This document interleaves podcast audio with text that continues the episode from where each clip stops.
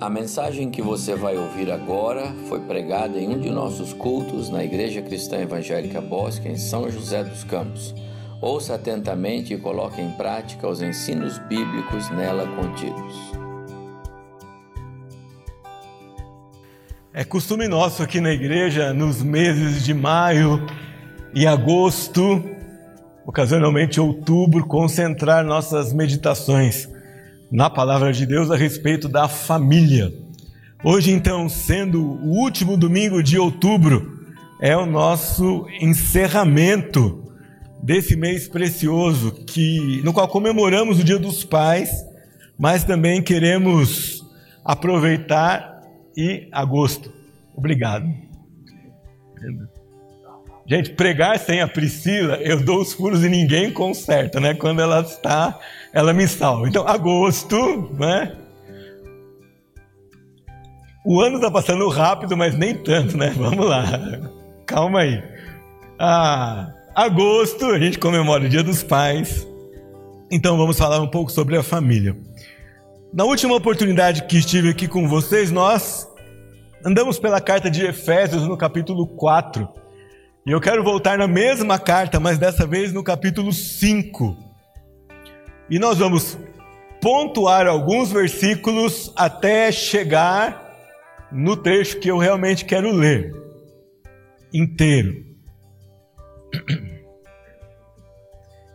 Na verdade, essa sessão que Paulo começa a falar sobre família vai começar lá atrás, aqui no na parte que a gente já estudou Lá no capítulo 4, Efésios tem metade da sua carta um conteúdo extremamente teológico, mas a outra metade um conteúdo teológico aplicado à vida.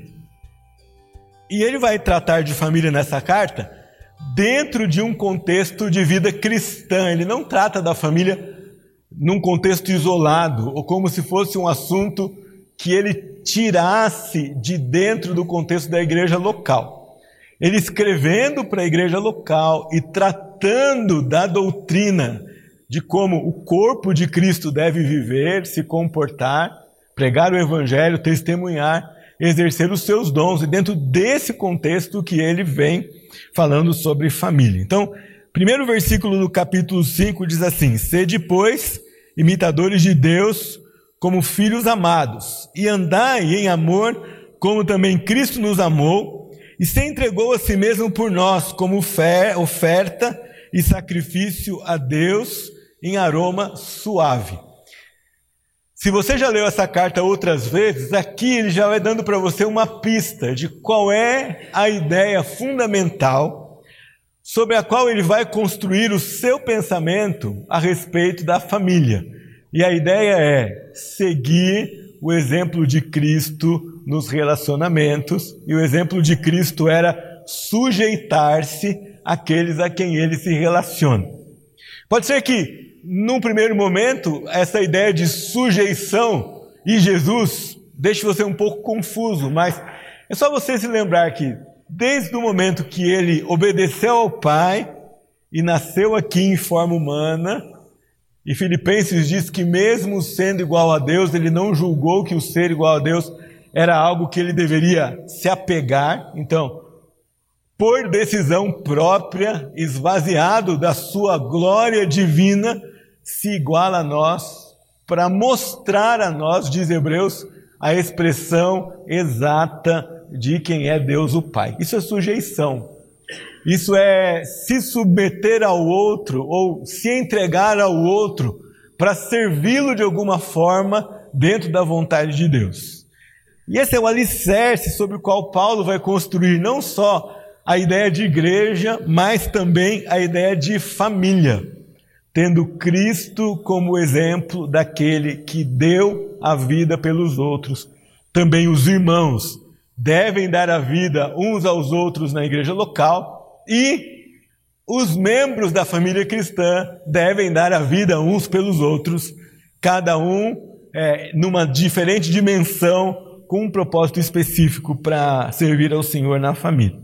E ele segue então dos versículos 3 até o versículo 21, dando instruções sobre santidade e diferenciando o modo de viver, de forma que, quando você lê esse trecho, você percebe quem é, segue a Cristo, quem imita a Cristo se comporta deste jeito, dessa maneira, crê nessas coisas, tem essas posturas e evita essas outras aqui. Paulo deixa isso claro. E olha como ele termina esse, esse trecho no versículo 21. Aliás, deixe-me começar no versículo 18. E não vos embriagueis com vinho, no qual há dissolução, mas enchei-vos o espírito, falando entre vós com salmos, entoando e louvando de coração o Senhor com hinos e cânticos espirituais, dando sempre graças por tudo ao nosso Deus e Pai, em nome de nosso Senhor Jesus Cristo. E aí vem mais uma vez a mesma ideia que ele começa a desenvolver no versículo 1: sujeitando-vos uns aos outros no temor de Cristo. O modelo sempre é Cristo. Hoje eu queria compartilhar com vocês de que modelo que a família cristã deve seguir no seu dia a dia é o convívio sujeito a Cristo e, como consequência disso, sujeitos uns aos outros dentro da nossa casa, no nosso convívio familiar. Ele segue então no versículo 22: As mulheres sejam submissas ao seu próprio marido, como ao Senhor.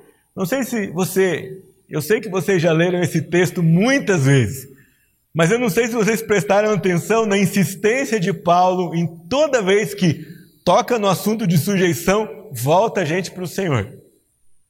É como se de propósito ele, ele sabia que essa coisa de se sujeitar mexe com o nosso brio, mexe um pouco com talvez com o nosso orgulho ou com a, com a visão de nós mesmos. E aí ele toda vez que ele fala de sujeição, ele fala sujeição em Cristo.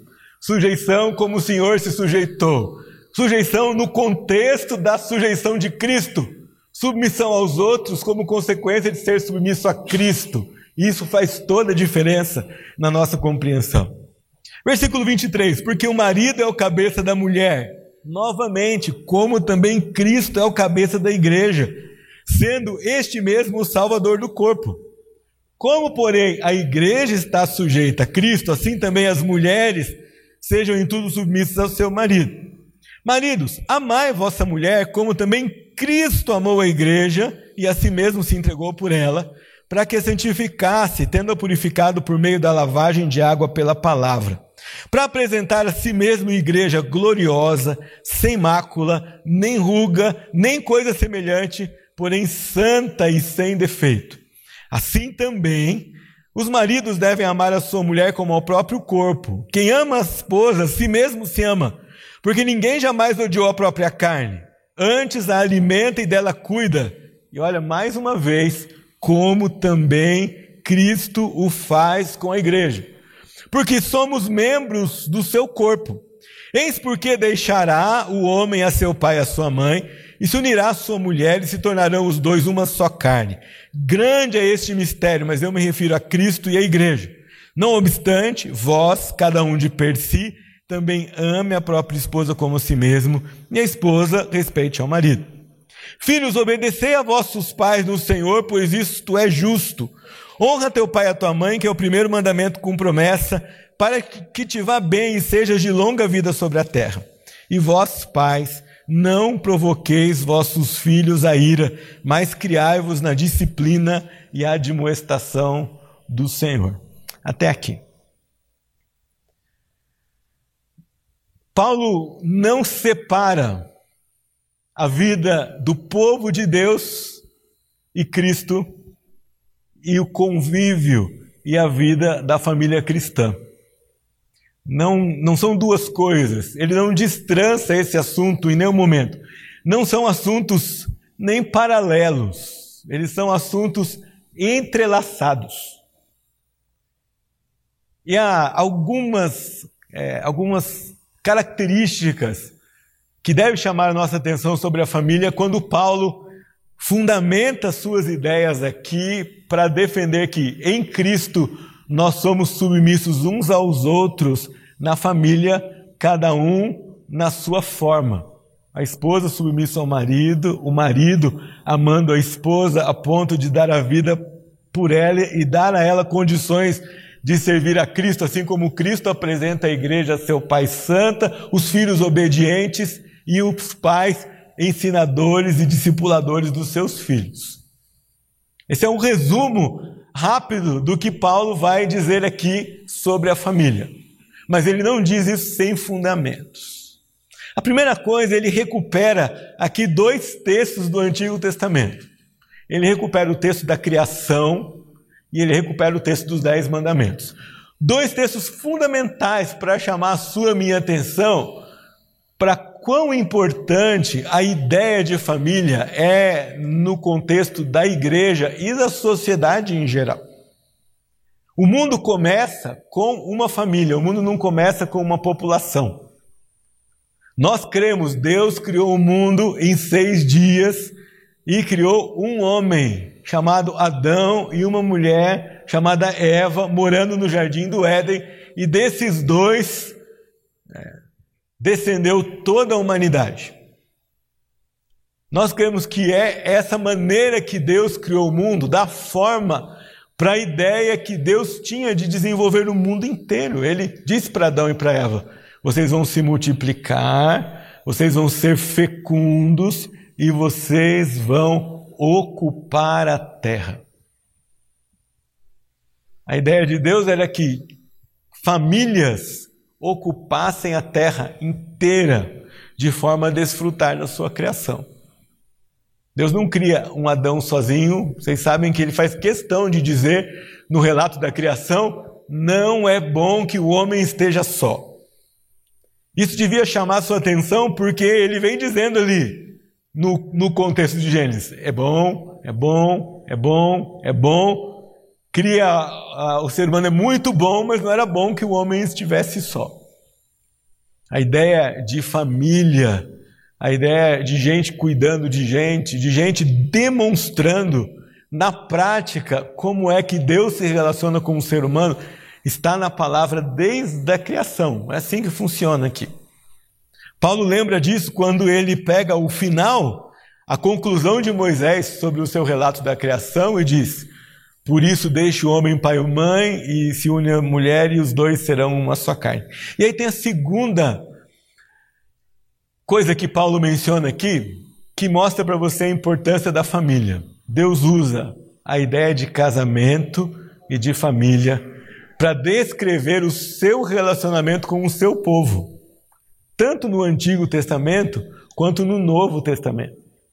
Ou seja, a maneira como Cristo se relaciona com a igreja é comparada, é ilustrada, alimenta a ideia de como marido se relaciona com esposa, esposa com marido, pais com filhos e filho, filhos com pais.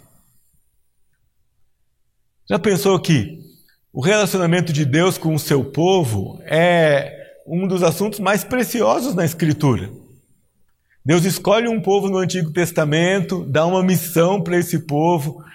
A história da salvação se desenvolve na história desse povo. A igreja surge como povo de Deus no Novo Testamento por causa do, do que esse povo desenvolveu na história da humanidade. É muito querido para Deus esse assunto o seu povo, o povo que ele ama, nós lemos no começo do culto, o povo que ele cuida como ovelha nas suas mãos, é muito precioso. E a parte da vida que ele escolheu para ilustrar isso é a família. Mostra para você que ele se importa muito e quanto esse assunto é importante.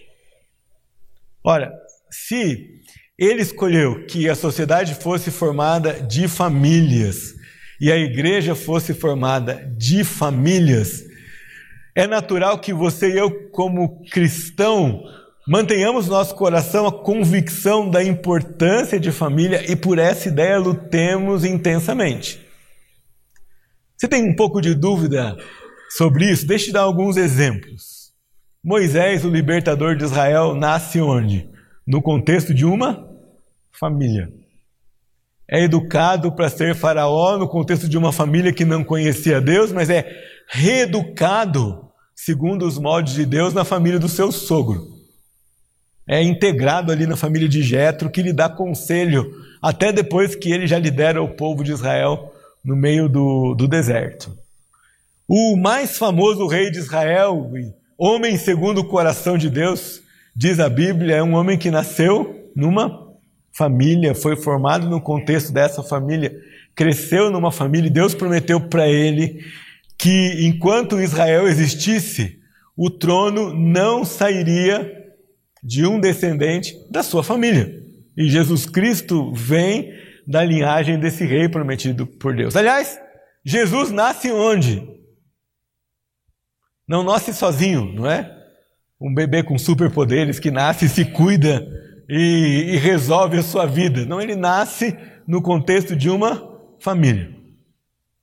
Uma mãe e um pai temente a Deus. Um pai que, diante de uma situação conflituosa, é, de uma situação inusitada, não se precipita. E se sujeita à mensagem do anjo quando este revela a ele o plano de Deus, mesmo que ele não compreendesse plenamente tudo o que significava ser o pai daquele que salvaria o povo de Deus dos seus pecados. Jesus nasce no contexto de uma família. E onde é que a igreja se desenvolve? Sempre numa família. Os discípulos estão reunidos antes do Pentecostes no cenáculo, no salão da casa de uma das Marias, na casa de uma família. Cada igreja do Novo Testamento começa com famílias. Você pode observar o finalzinho das cartas de Paulo, ele se despede e ele se refere a pessoas que abriram a sua casa para começar ali uma nova igreja naquela cidade. É assim que Deus escolheu que a sua obra e o seu povo se desenvolvessem. Não é à toa que hoje uma das ideias mais atacadas, uma das ideias cristãs mais atacadas no meio da sociedade é a ideia de família. Porque uma vez que a ideia de família é desfeita, a sociedade como um todo sofre as consequências disso e também a igreja do Senhor Jesus. O mandamento que Paulo lembra aqui aos filhos no contexto do Antigo Testamento, tinha a ver com a possessão da terra. Você pode voltar lá em Êxodo 20 depois e ler que Deus diz assim: honra teu pai e tua mãe, para que te prolonguem os dias na terra que o Senhor teu Deus te dá. Ou seja, Moisés está dizendo: vocês querem continuar nessa na terra que vocês vão ganhar? Vocês querem ser um país com fronteiras estabelecidas? Vocês querem ter o equilíbrio e a prosperidade de Deus na vida de vocês como nação, tem uma coisa que não pode sumir da nação: é a família preservada por meio da obediência dos filhos e a honra dada aos pais no lugar que eles merecem, não só de obediência, mas de respeito. Uma sociedade que desrespeita isso, ela está sujeitando a si mesma a sua estrutura, a sua economia, as suas fronteiras, a sua maneira de viver, a sua sobrevivência ao fracasso. Paulo prega para uma sociedade extremamente idólatra, extremamente imoral, que também despreza esses valores de família. O que ele faz? Fundamenta na sua carta que uma vez que a igreja se estabelece e se entende como povo de Deus, ela precisa trazer esse mesmo entendimento para a família, para o corpo de Cristo. Por isso, Paulo insiste: viver em família na perspectiva de Deus é um exercício de imitar a Cristo na maneira como ele se sujeitou. E aí eu queria compartilhar com vocês quais são alguns, algumas atitudes ou algumas posturas que nós devemos ter, que nós devemos nutrir no nosso coração se nós queremos desenvolver esse tipo de vida familiar, se nós queremos honrar ao Senhor com a vida da nossa família, qual, qual é, quais são os ingredientes que precisam estar presentes na nossa vida? Primeiro ingrediente é cada membro da família precisa estar sujeito a Deus, precisa estar sujeito ao Senhor. Paulo começa no capítulo 5, versículo 18, todo o seu discurso dizendo: não vos embriagueis com vinho, mas enchei-vos do Espírito. A nova Almeida atualizada, ela já traz uma tradução desse verbo na voz passiva como ele está na língua do Novo Testamento. Que seria: "E não vos embriagueis com vinho, mas deixem que o Espírito Santo encha vocês". Mostrando para nós que ele está querendo ocupar espaço na sua vida. É ele quem vai ocupar espaço na sua vida. Tão somente você precisa se livrar do vinho. E o vinho aqui é a figura do pecado. Havia um ritual na religião dos greco-romanos que eles cultuariam, cultuavam o deus do vinho. E como é que eles faziam esse culto? Eles iam se embriagando com vinho até o ponto de perder o controle de si mesmo. E ao perder o controle de si mesmo, eles criam: estamos no controle do Deus do vinho, então adoramos a esse Deus. Paulo faz o contraste com o Deus das Escrituras e aquela idolatria toda imoral que os efésios participavam. Ele diz: O Espírito enche vocês, mas vocês não perdem a consciência. E ele vai descrever que quando o Espírito enche a vida do cristão, ele vai falar com salmos, ele vai louvar de coração, ele vai dar graças a Deus Pai. E a última marca de alguém que é cheio pelo Espírito Santo aqui no texto é ele se sujeita uns aos outros no temor de Cristo. Então, o primeiro exercício é: cada membro da família precisa se sujeitar ao Senhor, por meio de limpar a sua vida de forma que o Espírito Santo tome conta do seu coração. Nós não cremos que quando a gente peca, o Espírito vai embora da nossa vida, mas a Bíblia nos adverte: não apaguem o Espírito Santo de Deus. O que é apagar? É deixar mais fraco, é tirar o lugar, não dar espaço, não ouvir a sua voz, não prestar atenção às virtudes que ele nos ensina e traz à nossa memória por meio da palavra de Deus. Meus irmãos, se nós não começarmos assim, cada um de nós sujeitos a Deus e a Cristo, então não vai funcionar o nosso papel de marido, não vai funcionar o nosso papel de esposa, não vai funcionar o nosso papel de pai, nem o nosso papel de filho. Todo exercício espiritual que Deus pede de nós precisa ser feito no contexto espiritual, debaixo da dependência dele e da submissão dele. Essa é a primeira marca que deve nos acompanhar como membros do corpo de Cristo na igreja e como membros do corpo de Cristo na família. Isso também é verdade na igreja local. Quando é que a igreja vai prosseguir andando nos caminhos do Senhor? Quando cada um de nós como membros do corpo de Cristo nesse local, se submeter ao seu espírito, ouvir a sua voz, obedecê-lo, imitar a Jesus, seguindo as instruções e o modelo que Cristo nos deixou. É praticamente impossível seguir as instruções de Paulo para a família sem estar cheio do Espírito Santo. Diz o texto: a esposa vai se submeter ao marido, porque o marido é como Cristo, o cabeça da igreja. Pensa comigo, se Cristo diz uma coisa para você, você vai duvidar dele? É Cristo que está dizendo. Se ele está dizendo, eu tenho toda a vontade e a tranquilidade de obedecer. E ele vai dizer: a esposa vai ser submissa ao esposo porque o esposo se relaciona com a esposa como Cristo se relaciona com a igreja. Como nós conseguimos cumprir essa responsabilidade se não cheios do Espírito Santo? Ele vai dizer: o marido vai amar a esposa, assim como Cristo amou a igreja, a ponto de dar a própria vida por ela.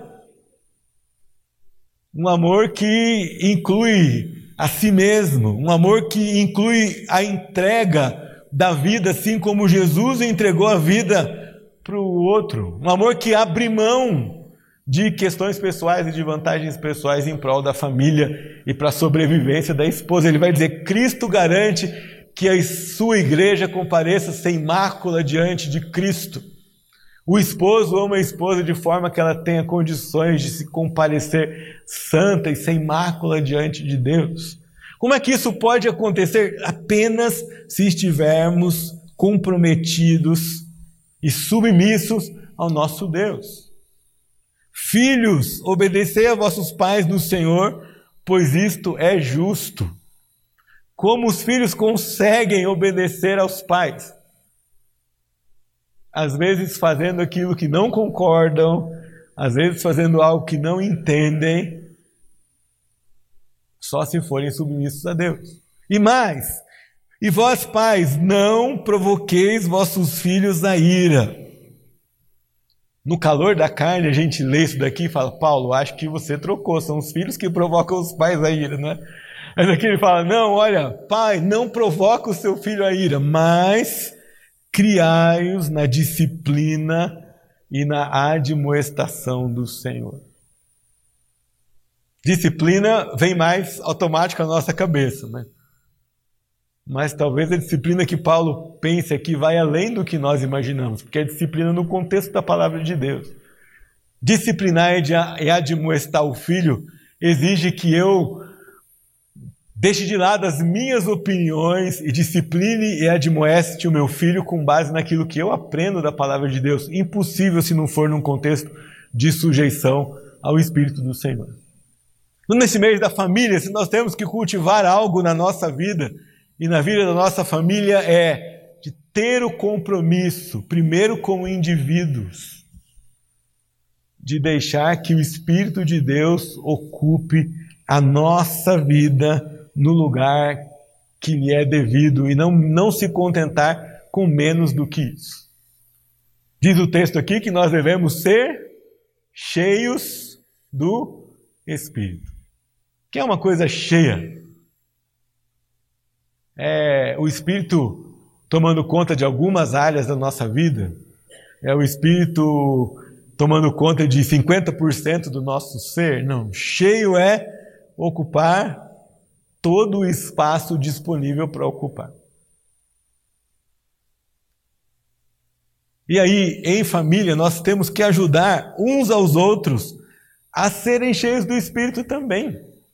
Assim como na igreja, nós temos que, além de deixar que o Espírito nos encha, também ajudar e servir os irmãos para que eles sejam cheios do Espírito, enquanto convivem conosco no contexto da palavra de Deus. Para, de posse do Espírito, cheios do Espírito, conseguirem imitar a Jesus e assim viver da maneira como o Senhor é, quer e como o Senhor pede de nós. Dê um presente para a sua família. Submeta o seu coração, a sua mente e o seu corpo ao Espírito Santo do Senhor. Deus não nos quer pela metade. Deus nos quer inteiros. Mente, coração e corpo. Tudo honrando a esse Deus, a esse nosso Deus. Você pode pensar, como nós fazemos isso? Paulo nos dá algumas dicas aqui.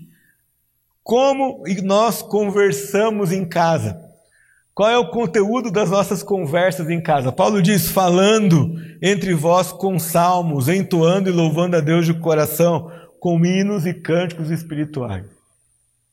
Quanto nós cultivamos o amor e a adoração a Deus dentro do nosso contexto familiar.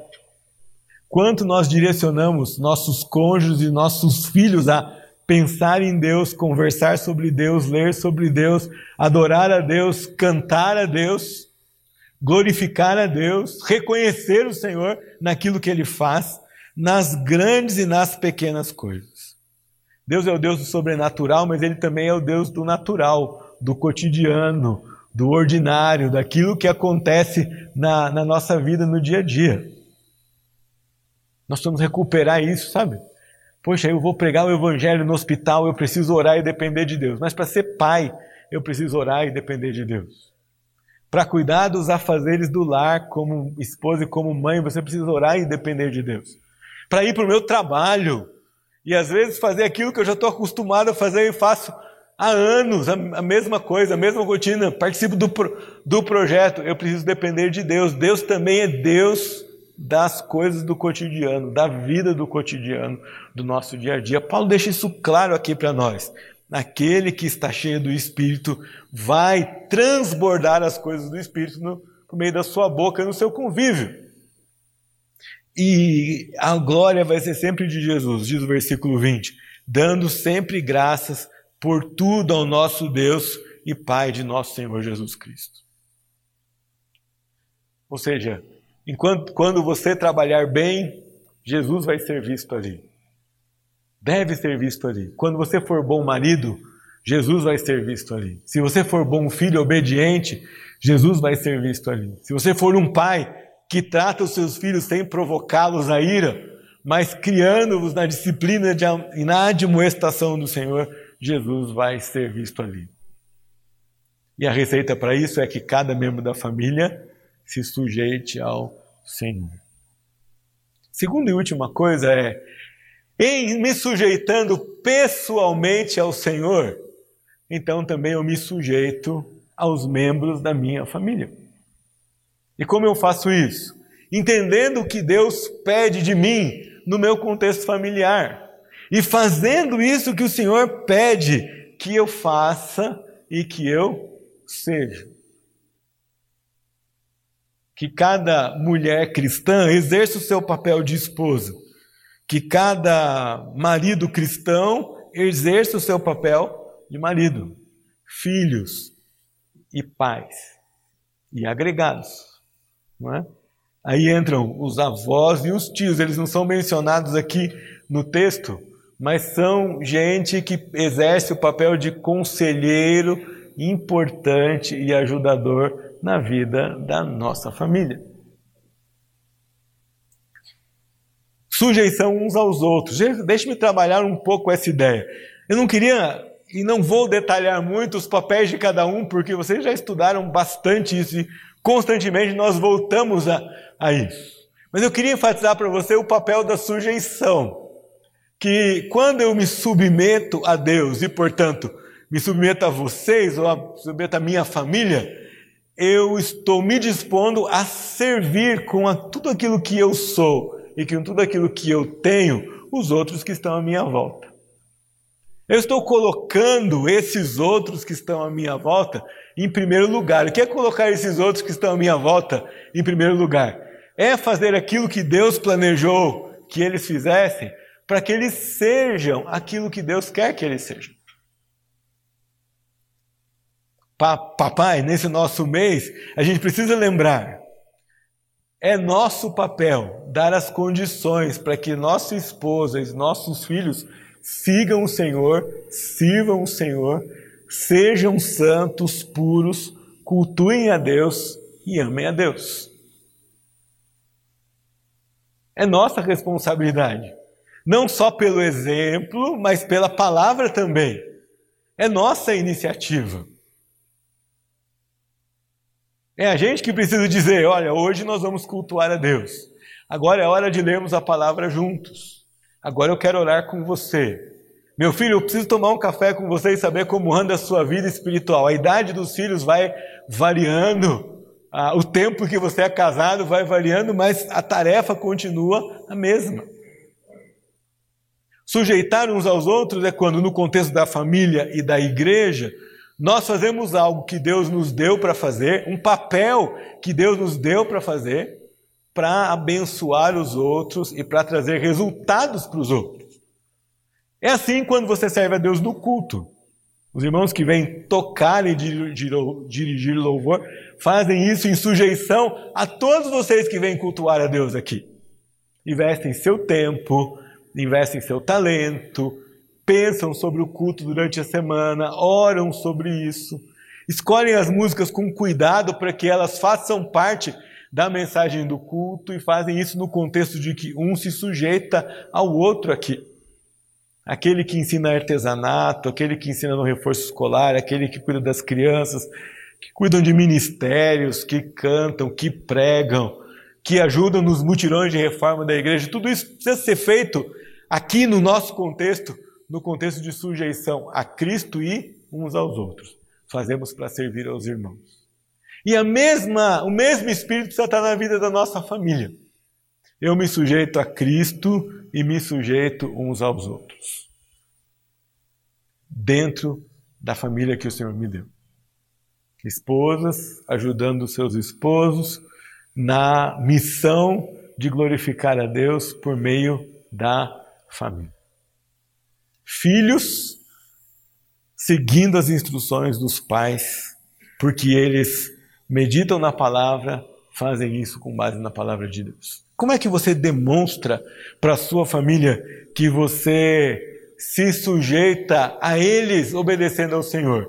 Deixando isso claro nas suas atitudes, na sua comunicação e no seu dia a dia. É nosso papel verbalizar isso. Os filhos precisam entender, os cônjuges precisam entender que o que nós vamos fazer e por que nós vamos fazer e o que nós estamos fazendo. Tomamos decisões baseados em quê? Nós vamos à palavra juntos em família para tomar decisão? Nós vamos à palavra juntos em família quando temos um desafio diante de nós e não sabemos o que fazer? Nós vamos à palavra juntos em família quando percebemos que precisamos corrigir uma rota na nossa família ou em numa questão interna ou numa questão externa da família com outras pessoas. Nós nos sujeitamos e nos dobramos à palavra de Deus. É assim que nós mostramos para os membros da nossa família que em Cristo nós sujeitamos uns aos outros para servi-los, para fazê-los chegar até o Senhor. Lembra que o teste e o resultado que Paulo vai dizer aqui para nós é assim: cada membro da família está se apresentando santo, irrepreensível e agradável ao Senhor. O Senhor olha para eles e fala: aqui está um crente obediente. Se é esse o resultado, então nós estamos acertando o caminho de viver como família que agrada e que obedece ao Senhor. Outros resultados vão vir, outros resultados vão acontecer outras bênçãos o Senhor acrescenta no meio da vida do seu povo, mas a principal, que deve ser a nossa régua, a gente deve se preocupar primeiro com ela, é: minha família se apresenta a Deus, minha família deseja o Senhor, minha família se vê como membro do corpo de Cristo, minha família deseja andar na luz. Minha família conversa sobre o Senhor, vive o Evangelho, prega o Evangelho, fala do Evangelho, vibra com o Evangelho, é assim que funciona? Então nós estamos andando no caminho certo. Então nós estamos exercendo submissão, amor, autoridade, pastoreio, proteção, cuidado, obediência, disciplina e admoestação no caminho certo. Entenda bem o que eu vou falar agora. Não é que crente não precisa ser educado, precisa. Mas a gente se preocupa mais do que isso. Nós não queremos só que nossos filhos sejam bem educados e comportados. Nós queremos que eles sejam cheios do Espírito de Deus. E o seu comportamento e a maneira com que eles tratem os outros sejam resultado disso, do entendimento da vida que eles têm com Deus é mais do que uma boa regra de convívio social. É mais do que uma boa norma de conduta que é acordada é, como boa no nosso pensamento comum. É mais do que isso. É o resultado de submissão a Deus em Sua palavra, do manifestar do fruto do seu espírito no trato uns com os outros enquanto nós caminhamos e vivemos nesse mundo. Você quer testar se as coisas estão dando certo? Esse é o termômetro. E esse termômetro precisa permanecer na bonança e na tempestade. Esse termômetro precisa permanecer quando tudo anda de acordo com, com o que a gente previu e com o que a gente quer, mas quando as coisas saem do trilho aos nossos olhos, porque aos olhos de Deus elas não saem do trilho, elas vão chegar no lugar onde Deus vai nos levar para a glória dele e para o nosso crescimento espiritual. Nesse mês da família, nós vamos lembrar disso. Exercício espiritual na família e no corpo de Cristo em submissão a Deus, deixando que o seu Espírito tome conta de nós, transbordando esse exercício de submissão no nosso relacionamento uns aos outros, na família e na igreja. E daí nós entendemos também qual é o nosso papel como crentes que devem pregar o Evangelho. Nós fazemos isso por amor, porque Deus nos mandou, mas em amor àqueles que precisam ouvir é, a palavra de Deus. Você está disposto a isso? Como anda o seu termômetro de submissão?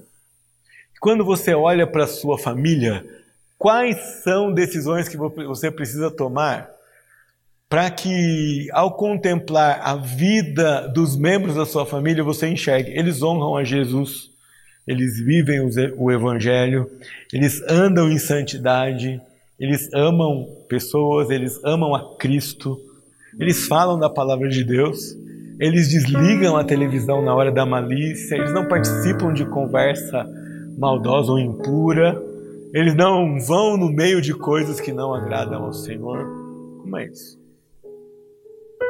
Esse é o resultado que a gente deve procurar. Se levar a sério o que Jesus diz no Evangelho de Mateus, capítulo 6, versículo 33, como é, lembra? Pode falar comigo, buscar o Senhor, buscar a Deus em primeiro lugar e todas as outras coisas vos serão acrescentadas.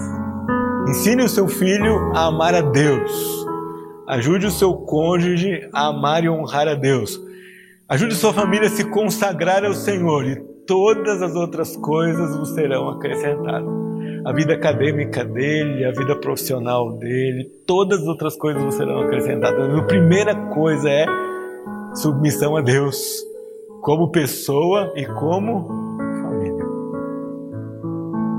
Esse é o maior presente que você pode dar ao seu cônjuge, ao seu filho e filho ao seu pai.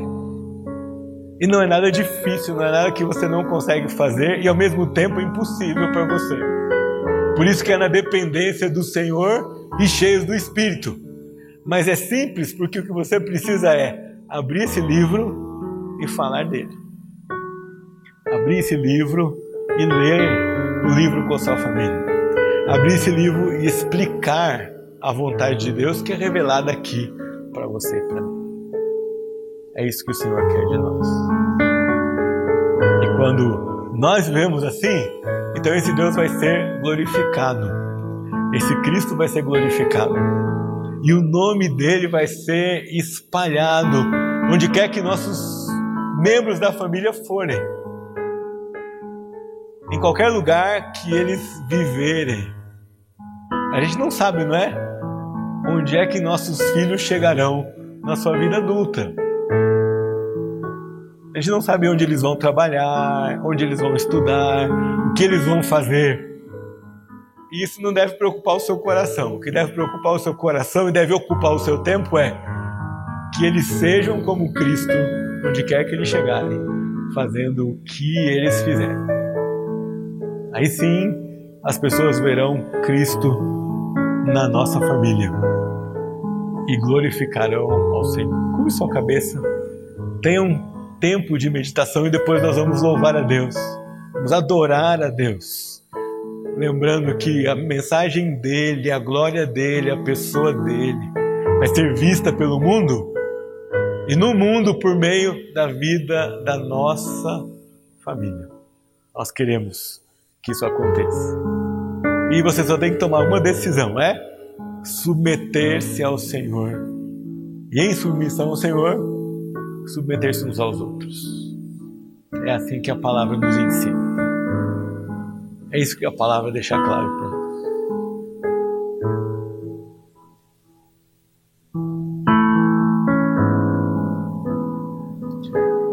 Queremos agradecer, Deus, pela palavra do Senhor e queremos pedir que esse exercício de estarmos cheios do Teu Espírito não abandone o nosso coração, nenhum momento nem um dia, mas que nós, submissos ao Espírito do Senhor, ministremos a nossa família o serviço de levá-los no caminho de Deus, cada dia.